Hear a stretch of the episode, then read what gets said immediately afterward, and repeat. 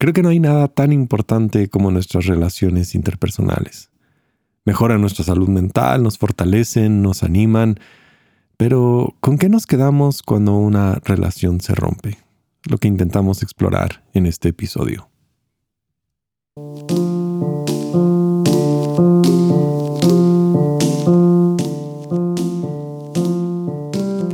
Soy Gabriel Borja y este es el podcast humano.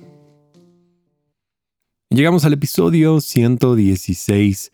Este es un episodio que no estoy completamente solo, sino ahora estoy con eh, tres expertas de la clínica Rosati. Vamos a hablar acerca de cómo tener mejores herramientas cuando una relación se rompe. Yo creo que hemos visto cómo en Instagram hay tantos, tantos, tanta información acerca de cómo manejar las rupturas. Y no solamente vamos a hablar acerca de relaciones amorosas, queremos hablar de todo, amistades, amigos que se distancian, personas que ya no están en nuestra vida, incluso cuando dejamos a compañeros en el trabajo o en la universidad. Y, realmente hay varias cosas bien interesantes que me llevo de, esta conversación, así que espero que, que, también sea para ti de mucha ayuda. Y recordarte que en este episodio hay una pregunta en Spotify, así que si lo estás escuchando en otra plataforma y tienes un segundo de ir a Spotify, para responder a la pregunta de esta semana va a ser de mucha ayuda.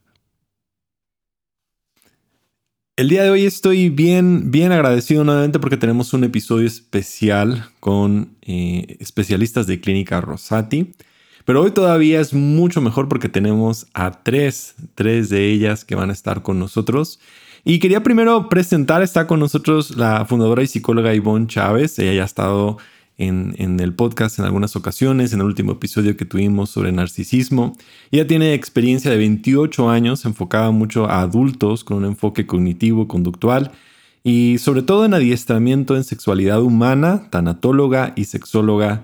Eh, ¿cómo, estás, Ivonne? Ah, estoy muy bien. Me encanta tu programa y pues lo que sea para sumarle. Muchas gracias. Y sobre todo el tema, todavía no lo he presentado porque también quiero que que haya un momento importante para, para hablar de este tema. Pero igual tenemos a la directora administrativa Annie Flynn, que también ella estuvo en uno de los episodios colectivos donde hablamos sobre sabiduría colectiva. Y, justo el día de hoy recibí un mensaje de una persona que me dijo que había sido su episodio favorito del 2022, donde varias personas estuvieron hablando de su propia eh, forma de manejar salud mental. Y ella es artista, eh, traductora de emociones, experiencias en la conexión humana, es creadora visual y contenido literario. Y su arte es mundano y desafía nuestra comodidad para gestionar la conciencia, la salud mental.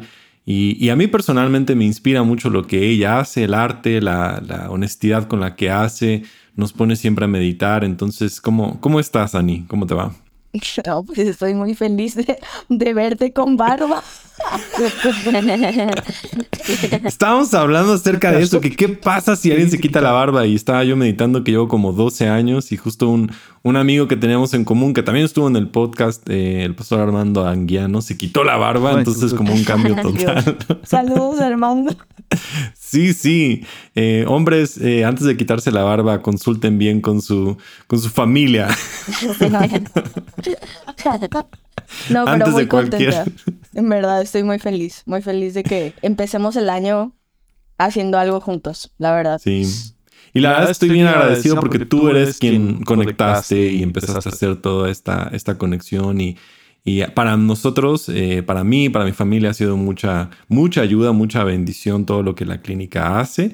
Eh, no solamente estamos como promoviendo, sino también estamos recibiendo de su misma generosidad, ¿no? Que, que habla acerca de ustedes dos, que, que han sido de mucha inspiración para nosotros, ¿no? Muchas gracias, Gabriel. Y, también, tenemos a alguien más, porque es mejor eh, tener a, a Vania Flores, que ella está directora de consejería, no ha estado en el podcast, pero es su bienvenida al día de hoy, su primera ocasión.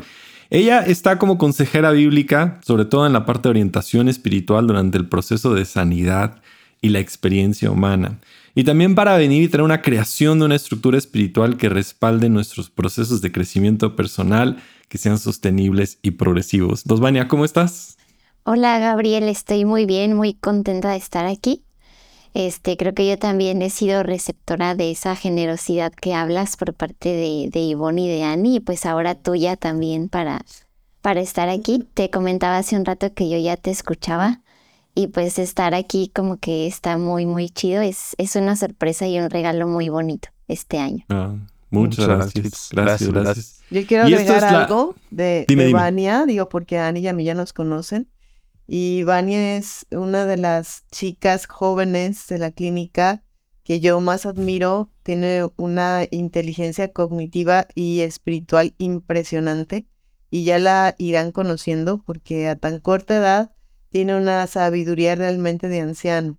Y lo que significa que no ha necesitado vivir años para adquirirla porque la sabiduría proviene a través de la obediencia que ella tiene hacia Dios. Sí. La obediencia es igual a sabiduría. Es el resultado, ¿no? Es la fórmula perfecta. Si alguien quiere ser sabio, necesita primero ser obediente. Claro.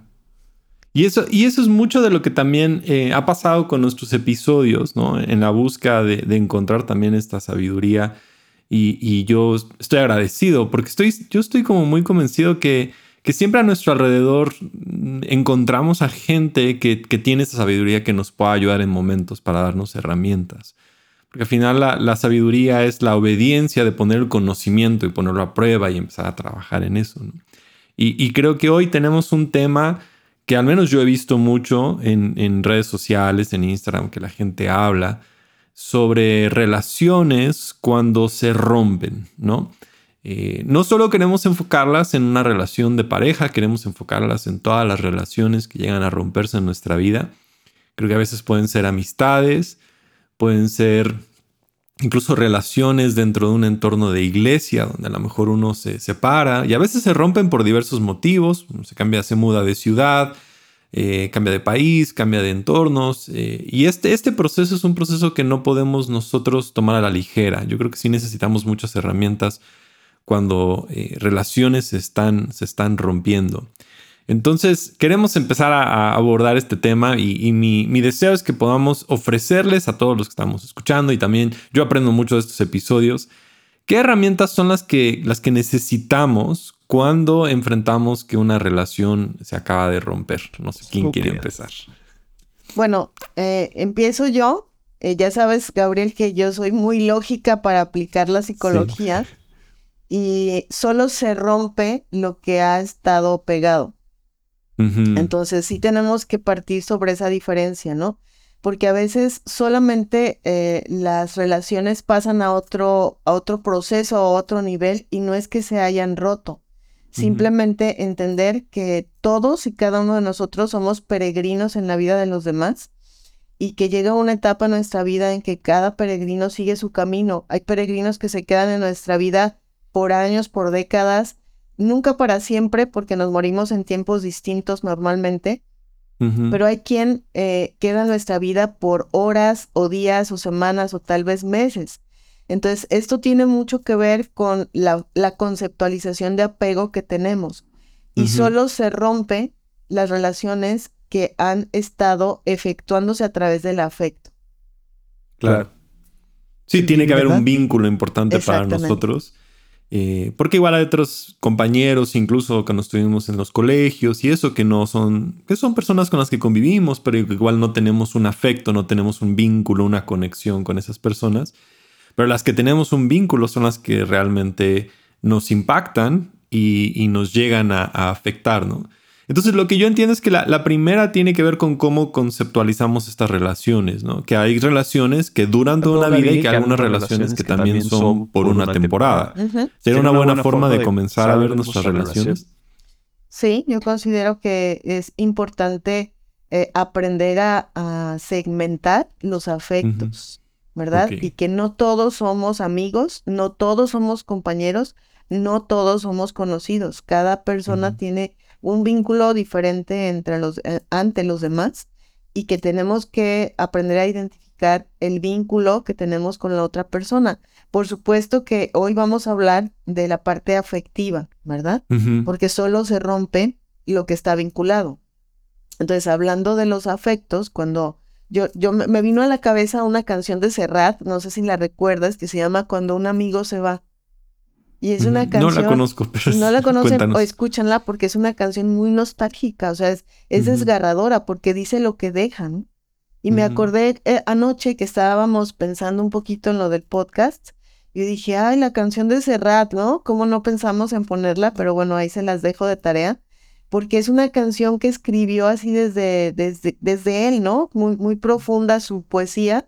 Y habla de esto, que todo lo que deja cuando un amigo se va por lo que sea. Entonces, todos hemos dejado a un amigo y a, y a todos nos ha dejado un amigo por diferentes circunstancias. Y es, ¿qué pasa cuando sientes que se te va un pedacito del corazón, ¿no? En esa relación. Creo que eh, eh, el sentido del podcast va por ahí, ¿no? Creo, creo también que nos pasa mucho que no, o sea, cuando estamos como en, esta línea de no saber dejar ir, es porque nosotros genuinamente pensamos que no, que es una relación que no se deja ir.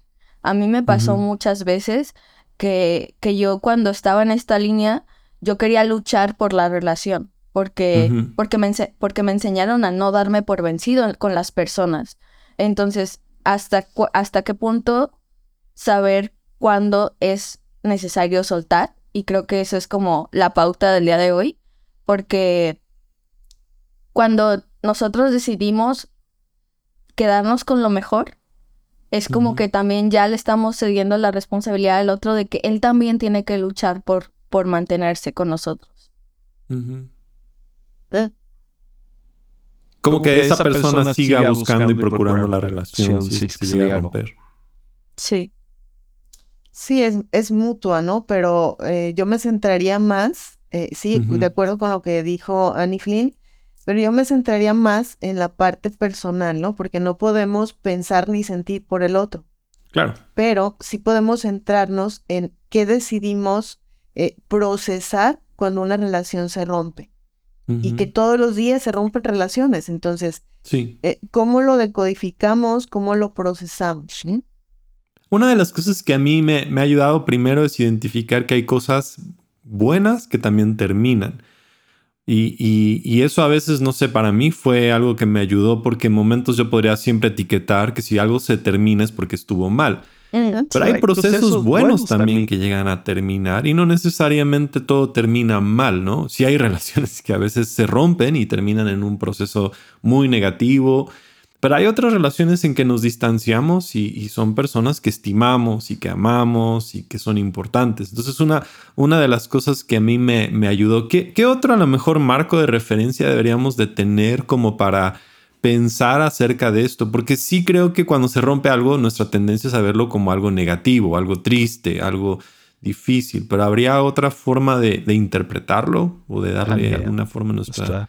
Sí, de hecho, yo quería comentar que es, es necesaria tener como una red de apoyo para, o sea, que, que, te ayude en muchas cosas, pero también para evitar el ciclo o la cultura de la victimización, que es, es, algo que yo veo mucho ahorita en, en redes, en contenido, este, eh, no sé, te enseñan que, que, el otro tuvo la culpa y que tú eres la víctima.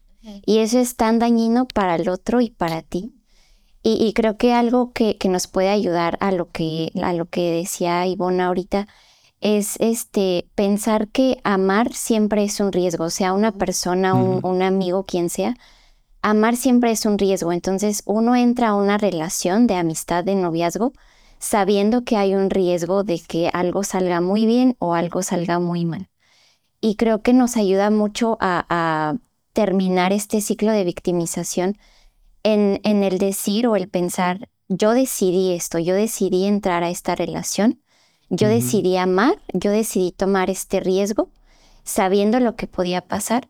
Y de esa manera te creo que te quedas con lo bueno, estás como más dispuesto a, a recibir lo bueno y a aprender lo bueno que quedarte en la forma negativa de esto fue un error. A veces cuando una relación se rompe, sobre todo si fue dramática, de amistad, noviazgo, lo que sea, pensamos que fue un error, o sea, que no debía haberme metido aquí. Claro. Yo creo que, que Dios no lo ve así, como Dios no, no ve que fue un error, porque amar no es un error, simplemente hay cosas que no funcionaron, pero si uno lo ve de esa manera que fue un error, entonces tienes ya como que la predisposición para ver todo de manera negativa y eso no te ayuda, ni a ti ni a la otra persona. Así es.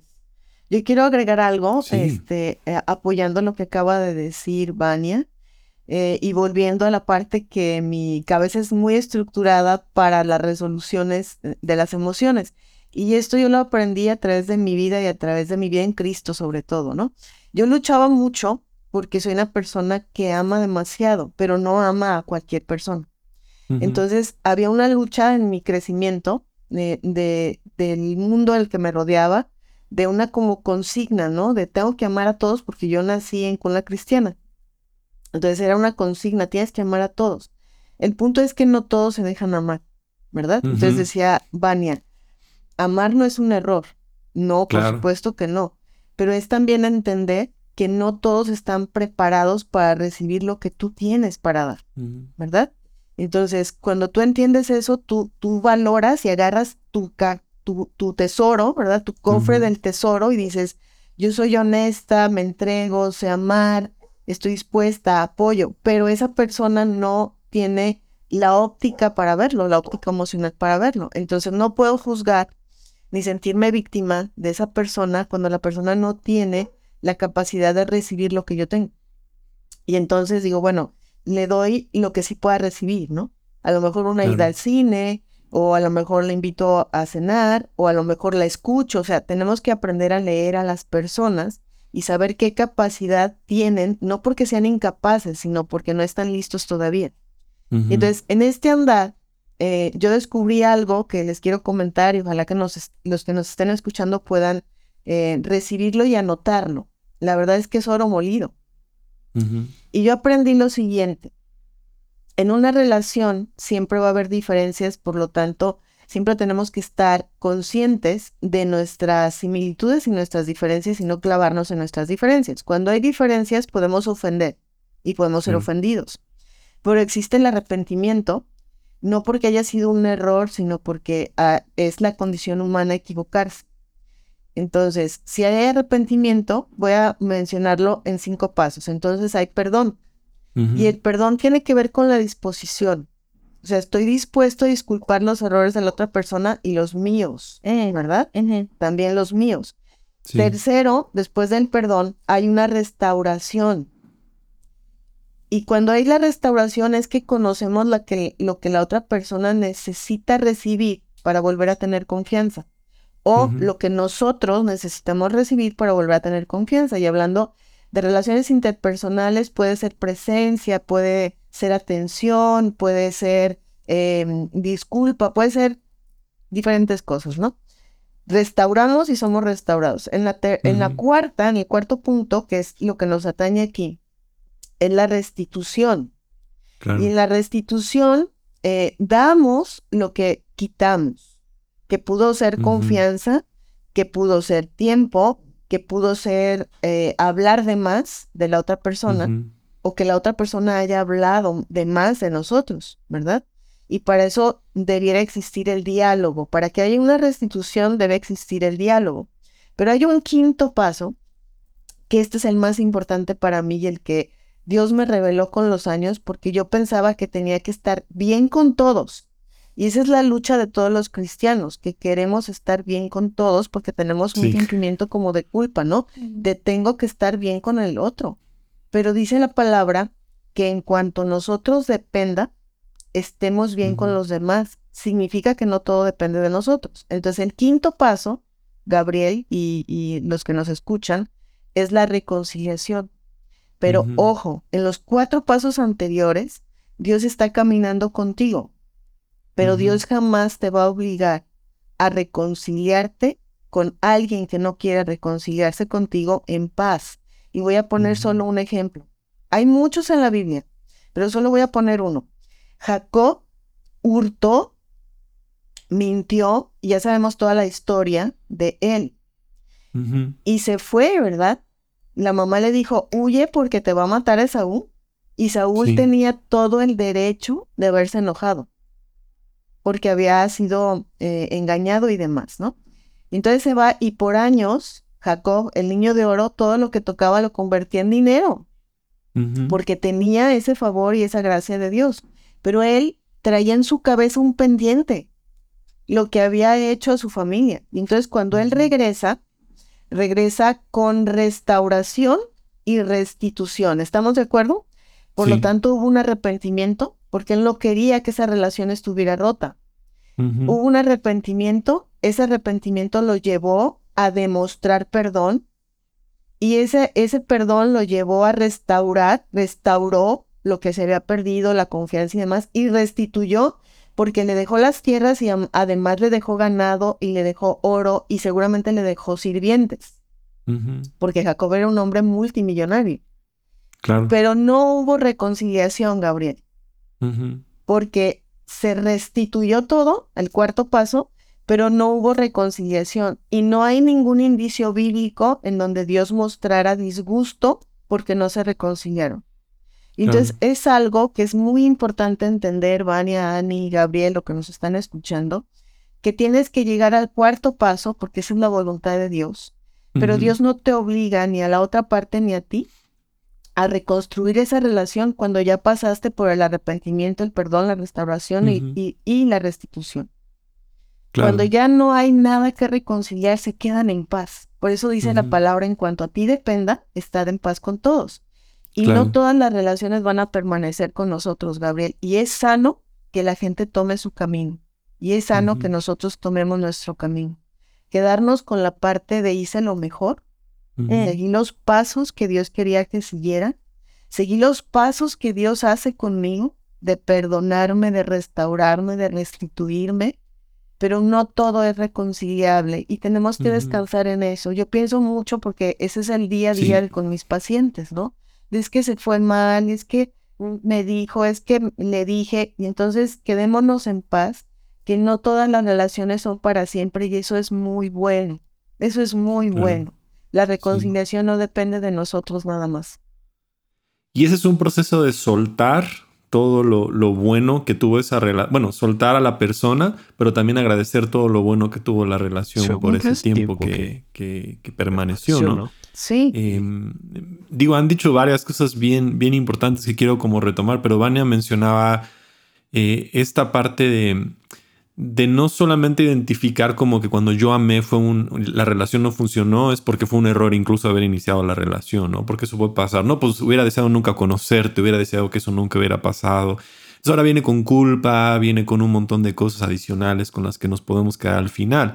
Y creo que es muy importante tomar los buenos momentos y decir, este día fue ver la vida por estos momentos que pudimos compartir con estas personas eh, y agradecerlo y también soltar después a la persona cuando ya no está en nuestra propia vida. Y cuando ya a lo mejor no hay una reconciliación otra vez de que la relación pueda llegar a continuar, porque eso pasa, estar en paz también nosotros y estar en paz con esa persona, ¿no? Eh, de saber que hubo un momento que lo disfrutamos, de que lo tuvimos, de que fuimos amigos o que la relación funcionó y que ahora la relación ha cambiado, porque también creo que hay algo muy importante que muchas veces cambiamos. Esa, persona, cambió, fue en otro rumbo, yo también fue en otro rumbo y simplemente nos encontramos en una parte en, nuestro camino, ¿no? Que, yo lo vería, un, un, amigo ponía una, una analogía acerca de este tema, ¿no? Uno va en el auto y de repente te encuentras a personas en el viaje y a lo mejor te topas con ellos durante una temporada, después cada quien también toma su rumbo, lo cual no está mal, simplemente nuestro destino es diferente a otras personas y pudimos compartir tal vez uno o dos de esos viajes en nuestra vida. Sí. Eso, eso me ha ayudado a mí también para verlo. Sí, también me gusta mucho. Eh, hace año y medio em, tuve, bueno, tuve el placer de vivir una de estas situaciones de dejar ir a una persona y bueno, el placer no dije por qué, pero más bien el placer fue porque me dio mucha creatividad para crear cosas. Y me gusta mucho esta frase que dice, conocemos a las personas en un momento y también a veces hay que dejarlas en él, en ese momento. Entonces, las conoces en ese momento y pensando en, tiene un pasado y probablemente cambie el futuro de esta persona, pero el momento en el que las conocí, ese tal vez es el momento que tiene que chocar con mi historia también. Y es sano también. Eso. Sí. Ahora yo, yo quiero hacer una pregunta porque a mí, bueno, esto yo otra vez voy a utilizarlo para Gabriel, cuando, a, veces en momentos, me invade otra vez recuerdos, nostalgia eh, de lo que viví, de lo que tuve, hay obviamente una idealización a veces que uno tiene del pasado, ¿no? O sea, lo vemos a veces también que la gente mira y, ah, eso lo tuve, fue máximo y fue lo bueno. No sé si otra vez volveré a tener algo como lo que alguna vez pasó, ¿no? Tuve un amigo que fue muy bueno, tuve eso, una relación, un momento. ¿Qué podríamos hacer con esa nostalgia o con esos recuerdos o con esos momentos que a veces nos invaden, ¿no? Vas a un lugar, escuchas una canción y te recuerda eh, una parte en la prepa, un momento. ¿Qué, podríamos hacer con esa nostalgia y, recuerdos tal vez del pasado? Yo creo que eh, sí tenemos que estar conscientes de que tenemos que darnos la oportunidad de vivir el duelo de la relación, eh, sobre todo si fue una relación amorosa o de amistad ya muy fuerte, sí darnos el tiempo y la oportunidad de vivir el duelo. Eh, y algo que yo apuntaría en cuanto a esa pregunta es también tener el valor de enfrentarte a ti mismo. Creo que eso es como lo más difícil cuando una relación se rompe. Eh, de, repente este vacío o esta soledad eh, te obliga a enfrentarte a ti mismo y queremos huir de eso, de, de todo lo que sentimos, de, de, los recuerdos, de los rencores, de, de lo que no hicimos, de lo que pudimos haber hecho mejor, todo esto. Eh, pero parte de, eso y de, la sanidad de, eso también yo apuntaría a empezar a enfocarnos en construir una vida que sea atractiva e interesante para nosotros mismos. Porque a veces dependemos tanto de la otra persona, de hacer cosas con la otra persona, que perdemos el rumbo de quiénes somos y qué nos gustaba hacer antes y, así. Yo creo que es, importante esto de empezar a dedicarnos tiempo para construir una vida que sea interesante y atractiva para nosotros mismos, que nosotros podamos disfrutar.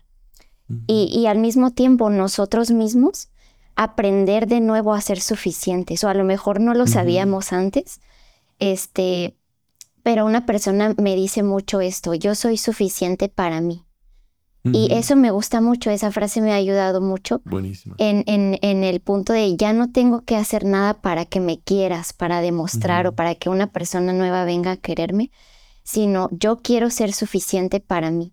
¿Y cómo lo hago? En construir una vida que sea atractiva y suficiente para ti, interesante para ti. Y de esa manera tú, tú atraes a personas que, que puedan compartir eso contigo, que puedan compartir esa vida contigo. Sí, como, como artista, de repente a mí soy una persona que siente mucho y expresa de todas las formas posibles, o sea, como que exprimo cada emoción y, y de repente me toca rumear las cosas, ¿no? Entonces, pues creo que retomando lo que dice Vania de respetar el proceso, pues creo que va por ahí. O sea, también es sano como que darte el tiempo, considero, de hacer, sea, ¿cómo se dice? Como hacerte sentir el dolor de la pérdida, no importa cuánto tiempo te tome. O sea, cada vez que recuerdes y te sigas sintiendo mal, pues own it, pero ponte un, deadline, o sea, un límite de tiempo y creo que eso me ha ayudado a mí como a sacarle jugo a cada emoción y decir, sí, me hicieron, no sé qué, no sé cuánto, pero le voy a dar un año. Un año para dejar de hablar de la persona, de que, pues obviamente no hablo de con todas las personas, no se trata de hablar mal de la relación y estar eh, también, como se dice, invadiendo a, otro, a otros, ¿no? Sino elegir a una persona, un consejero, tu psicólogo, dejar de hablar con él o con ella de esta situación, ponerte un límite y también para ti, o sea, cada vez que lo recuerdes, pues empezar a soltar poco a poco. Y creo que cuando te pones ese límite, lo, cuando lo pasas es mucho más fácil porque ya honras el tiempo que le diste de rumear o de, o de agüitarte, no sé. Sí, sí, sí. Sí, porque a veces eh, lo, queremos como reprimir y no le damos tanta importancia. Y creo que a mí sí esto me deja como que seamos mucho más eh, cuidadosos y sensibles acerca de estas relaciones y, pasar el proceso correcto, ¿no? Hacernos responsables, no estarnos victimizando, eh, tomar todas las cosas buenas que nosotros hemos visto de estas personas y sobre todo que nos han dejado esas lecciones, ¿no? Y a veces vale la pena que en el momento que recuerdes a alguien, ok, ¿qué es lo que recuerdo? Pues recuerdo estas cosas que me enseñó, siguen estando conmigo, siguen siendo parte de mi vida, sigo teniéndolas, ¿no? Eh, y, creo que eso es muy, muy importante. Y, hablando acerca de, esa posición en la cual cuando tú como que tomas la responsabilidad de lo que pasó en eso, eh, de, lo que viviste, ¿qué otra cosa podríamos nosotros hacernos responsables en nuestra propia vida? Porque igual podríamos mirar a la otra persona que nos dejó y por qué se fue y todo, pero también creo que tenemos que seguir tomando responsabilidad de nuestras emociones, ¿no? Yo apuntaría que eh, tenemos que hacernos responsables de reconstruir y reconstruir eso implica muchas cosas dependiendo de la naturaleza de la relación que se haya roto. A veces tendemos a poner o depositar nuestra identidad en la otra persona. Eh, entonces creo que sí es necesario hacernos responsables de reconstruir identidad, reconstruir valores, reconstruir convicciones principios y límites. Eso, eso, eso apuntaría yo. Sí. También eh, ayer que estábamos hablando un poco de lo que, del tema, vino, eh, Ivonne puso a la mesa esta frase que dice que te quedas con lo que no has resuelto. ¿Qué te quedas mm. con la relación? Pues todo, todo lo que no, no resolviste en la relación. Me ha pasado a mí que que no he resuelto mi, el tema de la seguridad como mujer. Entonces, cuando corto una relación, he cortado mi última relación cuando corté con esta persona, pues me llené de inseguridades, ¿no? Y el proceso fue retomar, justamente como dice Vania, o sea, reconstruir y se reconstruye todo lo que no resolviste en la relación. Bueno, así es. Eh, este, este programa eh, me viene como anillo al dedo, Gabriel, porque hace años que no, que no sentía que estuviera rompiéndose una relación, hace años. De hecho, me considero muy objetiva en mis relaciones. No, no puedo decir que alguien me haya decepcionado, no, no puedo. No entra eso en mi conceptualización, pero sí entra esta parte que se las comparto, de no hice una lectura correcta de la persona. ¿Sabes? Porque cuando alguien te decepciona, lo estás culpando a él o a ella, ¿verdad? Pero cuando dices, no hice una lectura correcta de la relación, entonces te involucras y para mí es muy importante la responsabilidad afectiva. Entonces, es de dos, no solamente es de una persona. Entonces, cuando una relación se rompe es porque ambos colaboraron para que se rompiera. Ambos colaboramos y yo estoy pasando en este momento de mi vida que me tomó por sorpresa. Entonces cuando Ani me dijo que íbamos a hablar sobre relaciones rotas, dije, oh, ¿por qué eso en este momento? y lo pensé, lo hice a propósito. Entonces estoy pasando por una, por una situación, por un proceso que me tomó por sorpresa porque yo pensé que había hecho una buena lectura de, una, de una eh, persona llegada a mí en la que no me involucré necesariamente al 100 afectivamente porque yo consideré que estaba haciendo una buena lectura y, y bueno, me tomó por sorpresa porque ella decidió terminar la relación. Entonces, em, está bien porque yo no tengo lo que ella necesita, ¿no? No tengo el tiempo, no tengo a lo mejor como la, la sensibilidad que ella necesita del día a día y, y, está bien, lo lamento, me quedo con lo bueno. Sí me tomó por sorpresa porque yo la lectura que hice dije, bueno, em, se lo ha hecho a sus otras amigas, a sus hijas, a, a su propia madre, se lo ha hecho a mucha gente y yo he recibido esa información. Entonces yo me, yo me blindé y dije, no, mejor no me involucro efectivamente porque en cualquier momento me lo puede hacer a mí, ¿no? Sí, sí. Pero resultó que eh, la gran verdad que dijo Vania, que dijo que el amor nunca es un error. Y entonces, aún con toda la lectura que yo hice de ella, yo decidí amarla. Dije, la amo tal y como es. Y el amor, Gabriel, siempre en todas las formas, cuando se va, va a doler. Claro. Entonces, es una gran lección para mí porque me dolió el amor que ya no va a haber. Independientemente de su personalidad, me va a doler el amor que ya no va, no va a devenir, ni recibirlo, ni darlo, ¿no? y, y eso no me hace ni mejor ni peor persona, me hace ser humano. Claro.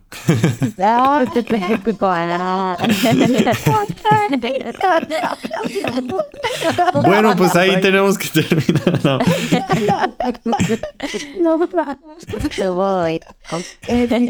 y es que es, la verdad es que este tema, o sea, no es algo que a todos nos toca. O sea, no, es, como que ni siquiera es exclusivo de, género, no es exclusivo de nadie, no es exclusivo de una edad, no es exclusivo. O sea, todos estamos constantemente, creo que añadiendo nuevas relaciones, conociendo a gente, integrando y también soltando ciertas relaciones que, nos distanciamos o que estamos en ese proceso y, no importa la edad en la que estemos, creo que tenemos que seguir meditando y teniendo eh, herramientas, ¿no? Y mencionaste ahorita, Ivonne, una, una frase que yo he visto mucho y he escuchado y que no, no he tocado en el podcast acerca de eh, responsabilidad afectiva, ¿no? ¿Nos podrías dar así como una definición breve? Y tal vez sería bueno hacer un episodio como incluso de cómo se vería y qué es.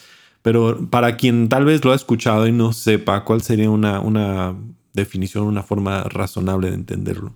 Sí, bueno, mira, yo eh, considero y les he dicho mucho a mi equipo, se lo acabo de decir a Vania Yani, que yo no soy de repetir modelos porque Dios nos hizo un modelo irrepetible, no, no, no hay otro como nosotros, no hay otro Gabriel, no hay otro Ani, no hay otro Vania, no hay otro Ivonne, y no en un sentido ególatra, sino en un sentido de amor incondicional y único y maravilloso de Dios para nosotros. Y así como no somos repetibles tampoco los modelos ideológicos ni los modelos terapéuticos, eh, son repetibles. Esta frase de responsabilidad afectiva, esta conceptualización, viene de, de, un, de un modelo ya establecido sobre feminismo, sobre eh, ideología de género, y yo he leído algunas cosas con las que, las que no comparto. Entonces, mi conceptualización de responsabilidad afectiva nace de autoconocimiento. No podemos ser responsables afectivamente hacia el otro si no somos responsables afectivamente hacia nosotros. Y entonces no, ahora sigue como dicen muchas canciones, ¿no? No prometas lo que no será. Entonces, no te involucres en una relación diciendo que vas a estar o que vas a amar o que sí quieres cuando solamente es una emoción circunstancia, porque el otro va a generar expectativas altas sobre lo que has dicho y entonces ahí ya no hay una responsabilidad afectiva. En una ocasión hace muchos años, eh, yo creo que yo tenía 19 años, em, había un chico que me pretendía en la universidad, pero yo lo veía brincando de salón en salón y abrazando a muchas chicas, ¿no? Entonces cuando llega conmigo de nuevo y me dice, de todas las chicas que quiero, tú eres la que más quiero. Y me dio mucha risa, o sea, qué, gracioso. Gracias, que en primer lugar, ¿no? Yo digo, no, no me interesa, ¿sabes? Porque tú no puedes controlar lo que la otra persona va a sentir. Tú no puedes controlar lo que la otra persona va a generar con una sola palabra que digas. Entonces, si tú no tienes la capacidad de responsabilizarte con los afectos que dices tener hacia mí o con los afectos que muestras hacia los demás, no pretendo estar en una relación irresponsable. ¿Sabes? Entonces, lo contrario de responsable es irresponsable y la irresponsabilidad significa no compromiso. Y eso también es parte como de saber leer las personas. Es parte de saber leer las personas, que es algo que, que, yo le repito mucho a mi equipo y a mis, a mis consultantes, a mis pacientes, es no solo escuchen, sino lean a la persona. Y leer a la persona es llevar una contabilidad de los temas repetitivos que trata, de los temas recurrentes, y los actos recurrentes. Pero luego las, pero no, pero explícalo bien porque luego como que se pueden interpretar como estar con una lupa así para ver los errores del otro y pues no es el, no es, no función. o sea, leer al, otro no nada más es, eh, no me refiero a lo, a lo, a las eh, patrones de pláticas repetitivas, sino que es importante para esa persona, ¿no? Por ejemplo, si, si yo conozco a alguien, bueno, entonces decía que eh, esto de responsabilidad afectiva también tiene mucho que ver, Gabriel, con leer a la otra persona y leerla es observarla, querer conocerla. Para mí eso es leer a alguien. Cuando quieres conocerla, no analizarla, mm. ¿verdad? Eh, entonces, escuchas más de lo que dicen, ves sus miradas, sus gesticulaciones, cómo se sienta, y no porque la estés analizando, sino porque eh, esta, esta forma como de admirar a otro ser humano y decir, es similar a mí en tal o es diferente a mí en tal. Pero sí, la responsabilidad afectiva sí o sí parte de nuestras propias emociones y de nuestro autoconocimiento. No podemos responsabilizarnos de las emociones que generamos en los demás, porque eso es imposible, a menos de que nos responsabilicemos de las propias. O sea, ¿qué responsabilidades tenemos nosotros y qué decimos? Yo desde muy chiquilla era muy difícil para mí decir te amo o te quiero. Y no porque no lo sintiera, sino porque tenía tanto miedo de no cumplir con lo que estaba diciendo. Y así, tal vez para la otra persona, eh, si yo le digo te quiero, significa que siempre voy a estar ahí, pero ¿y si qué tal si mis papás no me dan permiso de estar, no? Entonces pensaba, decía, híjole, lo tengo que decir en un contexto en donde realmente yo tenga la capacidad de cumplir. Y muchas veces se me tomó como, qué fría eres o qué falta de amor o no tienes corazón o mil y un cosas, ¿no?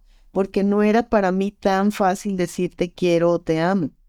Aprendí a decirlo con el tiempo, pero también a transmitir que no tengo la posibilidad o la capacidad de ser incondicional porque nadie lo tenemos. El único incondicional es Dios.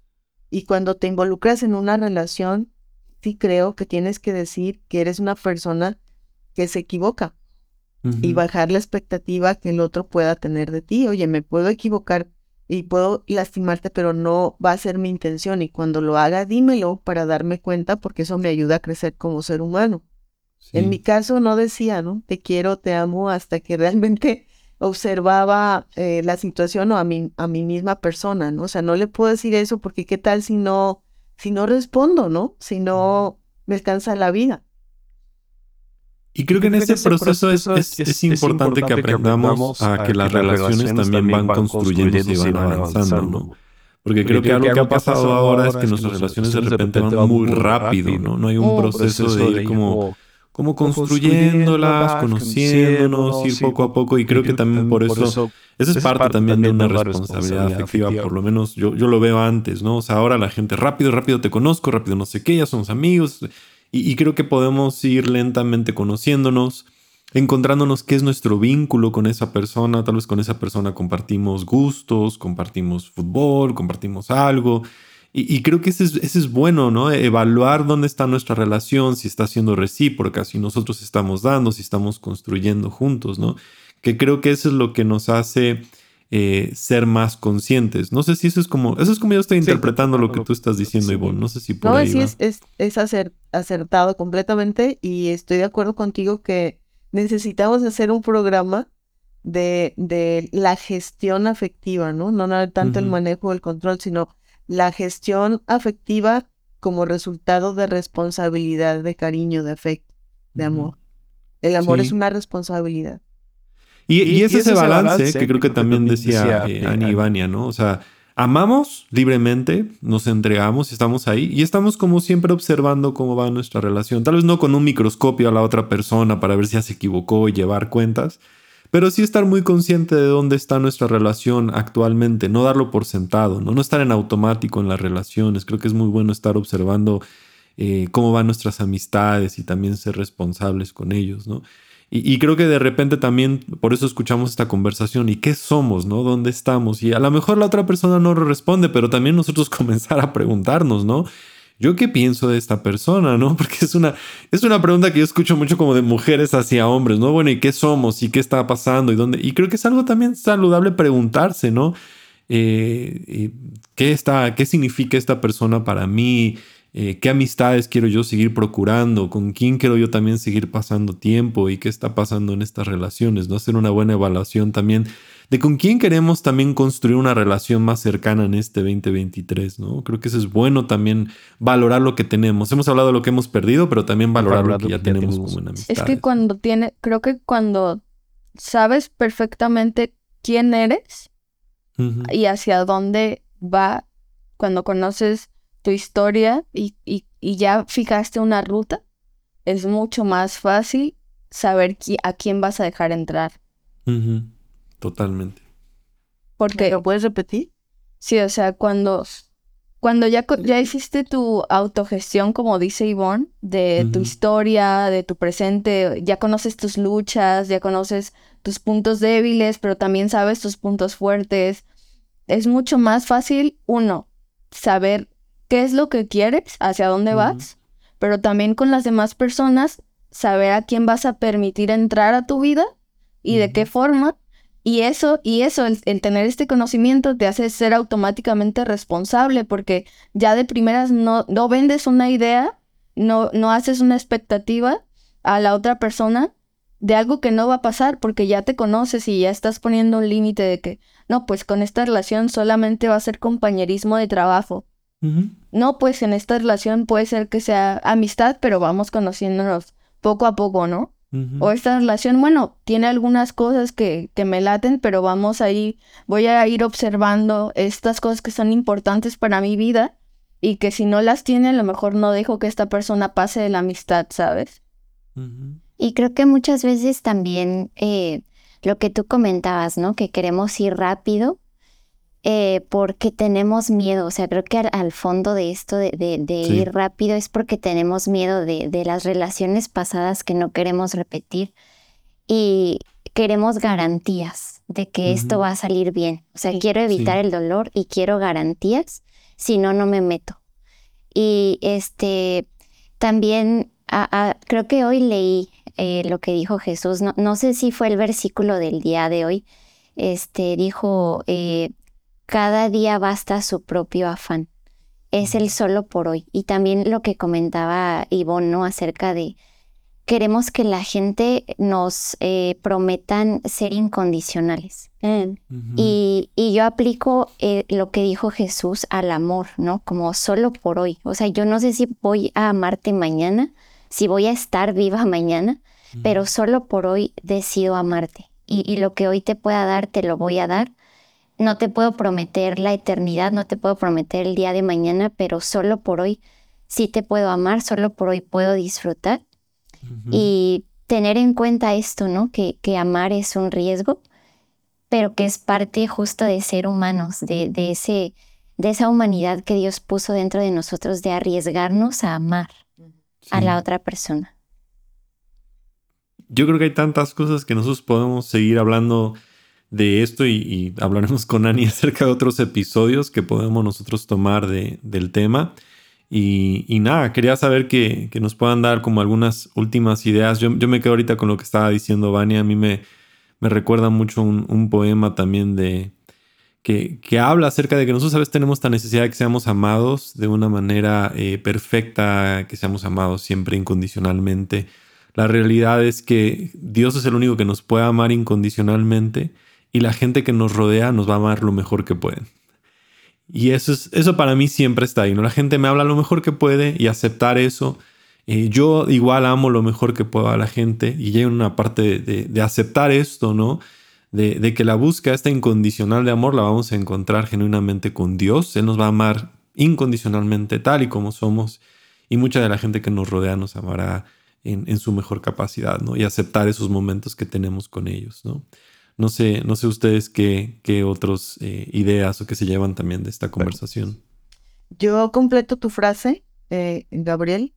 Me quedo también con esta parte de Jesús que, que precisamente hoy, en la lectura de hoy, le dijo a sus discípulos, ¿no? Que les dejaba un nuevo mandamiento, no invalidando los anteriores, sino diciendo, este es mucho más fresco, ¿verdad? Este es el día, este es hoy, que os améis unos a otros como yo los he amado. Y entonces si nosotros queremos amar como Él amó, tenemos que eh, estudiar cómo amó Él. Y Él amó incondicional, Él amó hasta la renuncia, ¿verdad? Dejó el reino para amarnos a nosotros dejó a su Padre para amarnos a nosotros y fue a una cruz por nosotros. Entonces, es una vara muy alta de amar a los demás, ¿verdad? Pero nos la pone muy sencilla y agarro la frase de, de Vania, cuando lo hacemos un día a la vez. ¿sabes? Cuando hacemos un día a la vez, ese amor se, se puede materializar, o sea, se hace operativo. Y, y, la verdad es que me quedo con estas dos cosas que dijo Vania, que el amor no es un error y el amor es un riesgo. No es un error y es un riesgo, ¿no? O sea, son dos grandes verdades con las que podemos eh, caminar eh, sabiendo que son eh, una realidad de nuestra vida, que igual el amor siempre regresa en forma de amor, siempre regresa en forma de amor y no necesariamente regresa de la misma persona a la, que se lo dimos. Sí. Y que es un riesgo porque somos personas y las personas desde que nacemos estamos en un proceso de riesgo. Vivir es un riesgo, pero, pero, pero realmente eh, a través del amor, ese riesgo vale bien la pena vivirlo. Sí, totalmente. Ani, ¿quieres decir algo más? Yo no, nada. eh, quiero compartirles algo que hoy eh, platicaba con mi hermano. Este, decíamos que lo más importante en una relación o cuando se termina una relación es que seamos productores de amor y no consumidores de amor, porque cuando somos solo consumidores, siempre estamos exprimiendo a las personas para que nos den y nos den y nos den y nunca es suficiente. Pero justo cuando vivimos este amor del que habla Ivonne, este amor incondicional de Dios, entonces podemos empezar a ser productores de amor y producir amor eh, es una forma de sanidad. O sea, a veces creemos que ser amados es la solución para nuestros vacíos, heridas, todo eso pero amar también es, es una solución, amar no sana. Entonces, este, bueno, yo quería compartirles eso para finalizar mi participación, ser productores de amor y no consumidores de amor. Totalmente. Muchas gracias por, por esta conversación. Voy a dejar en el en la información del podcast ustedes van a poder ver los recursos donde puedan contactar eh, a la clínica Rosati, también para los servicios que ellos también están ofreciendo y también para que puedan seguir en, redes sociales a, Ivonne, a Vania, a Ani, que los puedan conocer más. Y también eh, voy a dejar la propuesta en este episodio. En Spotify solamente aparece la pregunta, ¿qué otros temas creen que deberíamos de abordar con Clínica Rosati hacia el futuro? Entonces pueden ir ahí a la información que está aquí en este episodio en Spotify para que puedan responder la pregunta. Y muchas gracias eh, por su tiempo. Gracias, gracias, Ivonne. Gracias, Dani. Gracias, Ani. Gracias, Gabo. Y qué padre que decíamos en la Mosquigos. Es mi primer día de trabajo oficial del 2023. Y qué bendición haberlo iniciado con humano. Sí, muchas gracias. Es que somos humanos. Todos, todos somos humanos.